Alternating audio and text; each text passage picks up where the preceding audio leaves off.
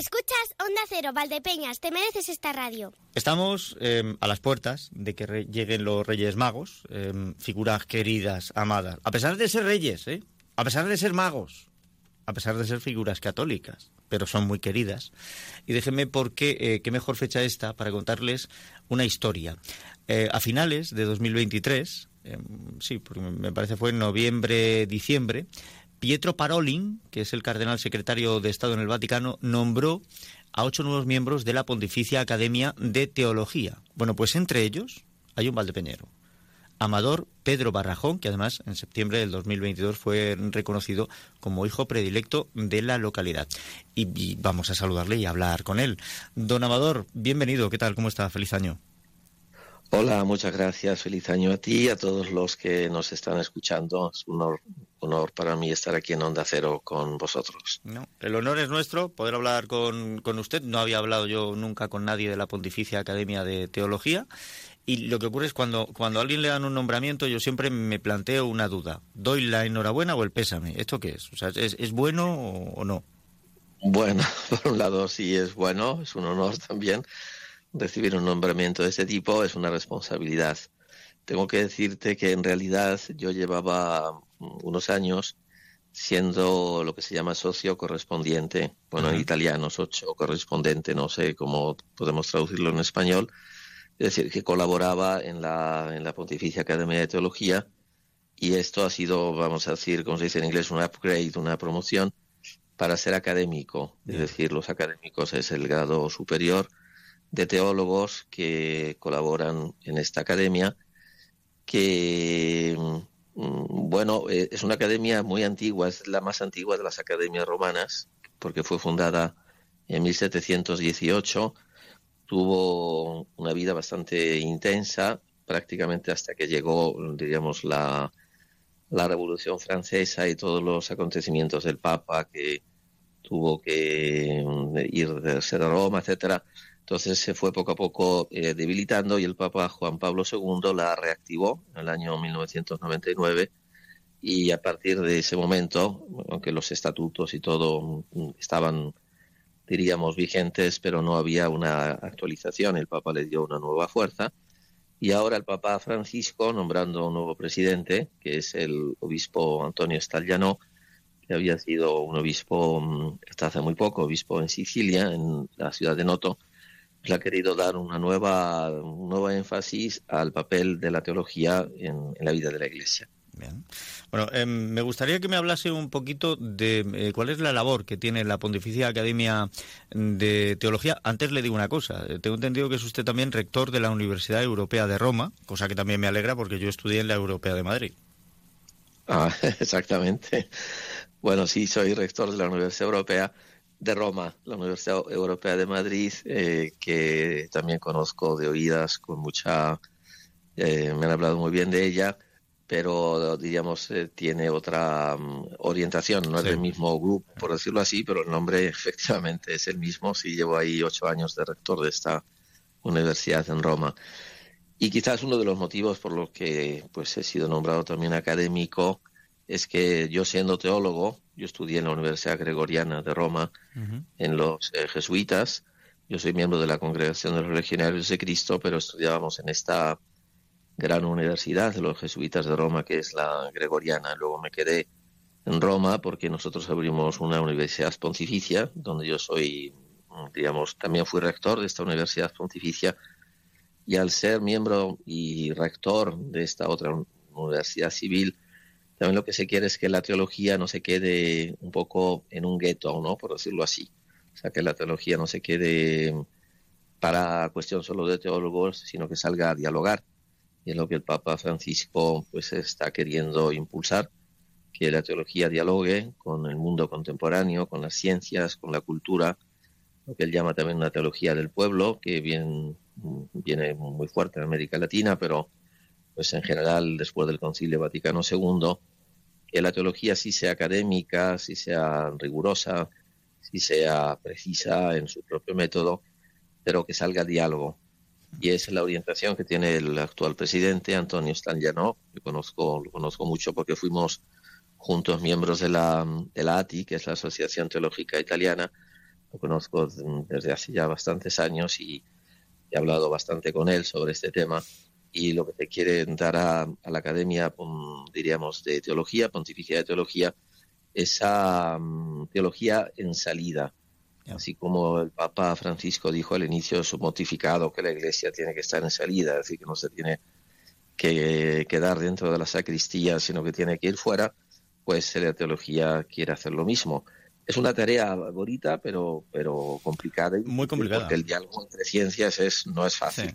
Sí. porque además tengo entendido que em, en esta forma, en este camino de, de, aglutinar un poco, porque es lo que ustedes intentan, van a abrir la puerta también a que participen teólogos de otras confesiones cristianas, incluso Em, llegar a, un compromiso ya no ecuménico, ¿no? Em, contando también interreligioso. O sea, em, vamos a, poner las cosas en común, que cuando uno analiza las distintas religiones tenemos muchas en común, quizá más que las diferencias que nos separan, y, la unidad al fin y al cabo hace la fuerza.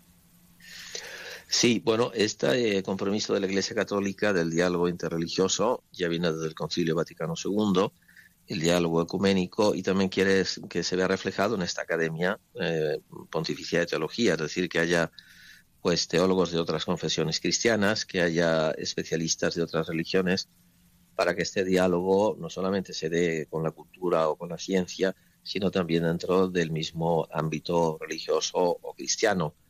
Eh, que te tengo que decir que es algo, mm, diríamos, muy apasionante, pero, pero complicado, difícil dado que cada uno tiene su propia historia, su propia sensibilidad, eh, pero es necesario que haya ese diálogo, ese mutuo conocimiento, con el respeto de la diversidad, pero al mismo tiempo con una intención de unidad, allí donde obviamente esto es posible y siempre con gran respeto de la, de la persona y de las ideas de los demás. Sí, eso es una cosa, fíjese, es una cosa que siempre me ha llamado eh, mucho la atención. Em, la religión es la que sea que llegando a un extremo dice esta es la verdadera y quien no crea lo mismo em, lo paso por el cuchillo o lo machaco o lo condeno o lo em, siempre para mí eso es una muestra de, debilidad lo he percibido así no el, que el que sabe que cree en el Dios verdadero no necesita obligar a nadie. Además Dios los quería convencidos no obligados con lo cual me parece que el que el que está seguro no no se ofende por por la creencia de otro ni le causa inseguridad. Pero esto ya le digo una una opinión muy personal mía no, pues efectivamente así es como tú dices. Lamentablemente las religiones han tenido pues esas tentaciones que tienen las ideologías y pensamientos humanos de la absolutización. Es decir, eh, por el hecho de que yo creo que mi religión sea la verdadera, lo cual lo puedo creer sin ningún problema, pero no por eso lo tengo que imponer, ¿no? Lo puedo proponer, lo puedo dialogar, pero no tengo que usar la fuerza ni la violencia para imponer la verdad. Eso ha sido un error de la Iglesia Católica, de otras religiones también, hay que reconocer, no solo de la Iglesia, de otras religiones cristianas, pero yo creo que se ha llegado a una conciencia nueva de que, pues, eh, como dice Jesús en el Evangelio, ¿no? La verdad os hará libres, o sea, la verdad da libertad y no da violencia. La violencia es una tentación. Mm, la violencia no solamente quiero decir física, sino a veces puede ser violencia moral, violencia eh, verbal y eso la verdad pues eh, no ayuda. Y esa crítica de las religiones que generan violencia pues eh, puede ser verdadera en parte. Por eso también hay que purificarlas hay que llevarlas a ese diálogo con la razón. Precisamente en la carta que Juan Pablo II con la cual digamos da esta nueva fuerza a la Pontificia Academia mm, de Teología él habla de ese diálogo de fe y razón entonces, porque la fe no tiene que estar opuesta a la razón. No podrá, mm, diríamos, eh, ir más allá si queremos expresarnos así, pero no ser contraria a la razón. Y eso yo creo que es muy, muy importante. Y por el otro lado, la razón, y eso es un pensamiento de Benedicto XVI, tendría que estar abierta a la fe. Es decir, no tiene por qué aceptar la fe, pero no tiene por qué cerrarse automáticamente a la fe. Claro entre, otras, cosas porque ha habido muchas cosas que se han defendido desde la, desde la razón em, y otras que se han defendido desde la religión que parecía que no encontraban un camino en común y a medida que vamos avanzando y vamos teniendo más conocimientos, bueno, pues em, no estaban tan alejadas las unas de las otras. Sí, ese diálogo para mí es muy importante. Mm, yo quiero decirte que en el que en la Universidad Pontificia, donde también doy clases de teología, yo tengo un curso de fe y razón, ¿no? Aplicado a la antropología. eh, donde, una cosa muy interesante, donde estudiamos al hombre en diversos aspectos de, su desarrollo y de su vida, desde la fe, desde la razón. Es obvio que cada uno tiene que respetar el propio ámbito, es obvio que cada uno tendrá su propia visión, a veces no habrá una coincidencia total, pero eso pues lo sabemos que no se puede lograr siempre, pero lo importante es la apertura y el respeto. Eh, fue una frase de Juan Pablo II que decía en la Fides Ratio, que es una encíclica del Papa que habla de ese tema, fue de Juan Pablo II, decía la fe y la razón son las dos alas que nos llevan al conocimiento de la verdad, como un avión, ¿no? Que necesita dos alas, si no, pues no, no vuela. Entonces, eh, la razón y, la fe, porque es obvio que algunas de las verdades eh, no solamente son meramente racionales, hay un misterio, una intuición del ser humano, pero también esta intuición, este misterio no puede ser racional porque no somos seres racionales. Lo que ha querido el Papa Francisco ahora es sobre todo pues ese diálogo, llamémoslo así, con el pueblo, con la fe popular, con la, con la gente. Es decir, que la teología no se separe y sea demasiado áulica de las aulas, de un grupo de expertos que se hablan entre sí, sino que realmente también coja la sabiduría popular que, viene desde abajo y que también ahí pues hay una revelación divina, si queremos llamarlo así, de la gente, de la gente sencilla, que no la dejemos aparte, sino que la incluyamos en toda esta reflexión teológica. Pues llama la teología del pueblo y, este obispo Stallano está escribiendo mucho sobre, sobre esto. Tenemos una reunión ahora en marzo que tenemos, eh, digamos, vamos a hacer como un programa para los próximos años. Tenemos una, una revista que se llama PAT, Pontificia Academia de Teología. Tenemos un congreso anual, pero ahora se quiere, se quiere dar como mucha más actividad a, la academia, que tenía su propia actividad, pero estaba realmente un poquito un poco anquilosada, ¿no? Pues pueden las instituciones eh, eh, pueden tener ese problema, se le quiere dar una nueva vitalidad.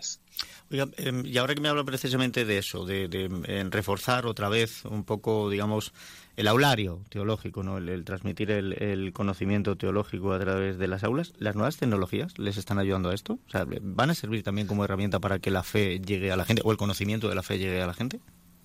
Pues realmente sí.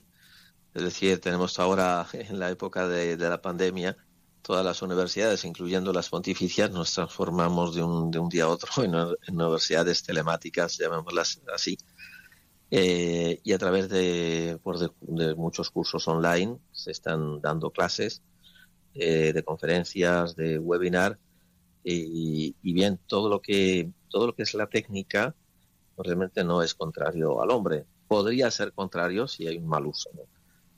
El mal uso de las cosas, un cuchillo lo podemos usar para matar o para o para o para comer, ¿no? Entonces pues eh, las técnicas en sí mismas pues son neutras, son buenas. Yo creo que la teología también las, debe, las debe usar. Claro, mm, la teología mm, tiene que usar también, diríamos, eh, unas técnicas, pero en una fidelidad a una tradición. La tradición no necesariamente es mala, porque te trae una sabiduría, pero también tiene que ser renovada. Tiene que ser renovada en el tiempo, tiene que ser actualizada, porque si no, pues se queda un poco, nos quedamos en un periodo que no es el nuestro. ¿no? Me está usted diciendo que quizá el día de mañana tengamos también eh, una inteligencia artificial vaticana, pero a día de hoy no. O sea, esto tiene que ir poco a poco. Bueno, así es. O sea, seguramente que el Vaticano, yo tengo un amigo mío que fue... Ya, me imagino yo, ChatGPT Master. Pues eh, mira, te voy a decir una cosa. Yo creo que algunos sacerdotes ahora usan eh, esto para hacer homilías. Ah, no está mal. Eh, te dice, quiero, quiero hablar de estos tres temas y te, te dan una homilía. Entonces, yo creo, yo creo que eso, eh, bueno, habrá que releerla y retocarla, pero bueno, una ayuda, una ayuda sí, sí puede ser. Entonces, claro, hay que usar todo con una cierta moderación y equilibrio, ¿no? Cuando uno, diríamos, pierde ese grado de armonía que tenemos el ser humano, pues, eh, o que nos invita a, nuestra naturaleza, podemos perdernos, pero el suyo es una cosa muy positiva y si la queremos, los queremos usar de estos medios. Pues em, no me voy a extender más porque le he dicho yo que íbamos a tener unos 10 minutos de radio, ya llevamos bastante más, pero me ha resultado muy grato hablar con usted y me resulta muy grato que en cualquier eh, organismo, en cualquier organización, en cualquier cosa que pongamos en marcha, estén pues los más preparados para ayudar a que eso avance y me llena de orgullo que haya un valdepeñero como es usted en la Pontificia Academia o en la Academia Pontificia de Teología. Pues yo quisiera, antes de concluir, darle un saludo a los valdepeñeros, desde al alcalde, a los párrocos, a las diversas autoridades del lugar y a toda la gente, y agradecer todo lo que yo recibí de Valdepeñas, que es el pueblo de mi madre, que era fue maestra. Y bueno, pues eh, que os quiero mucho como valdepeñero que soy y que os llevo allí donde voy en el mundo. Ahora mismo estoy en Suiza, pero pues me siento, me siento de, ahí, de, Valdepeñas, allí, allí donde voy y os llevo en el corazón. Usted vaya mm, mm, pasando, aparte de la palabra, vaya promulgando también el vino de Valdepeñas. No sé si será el mejor vino para las misas, pero que vaya también por allí. Así, así lo haré, así lo haré. Don Amador Barajón Muñoz, muchísimas gracias, que tenga usted un feliz año y de verdad un auténtico placer haber charlado con usted. Bueno, pues el placer y el gusto y el honor ha sido mío. Que tengáis un año muy bueno y muy feliz todos.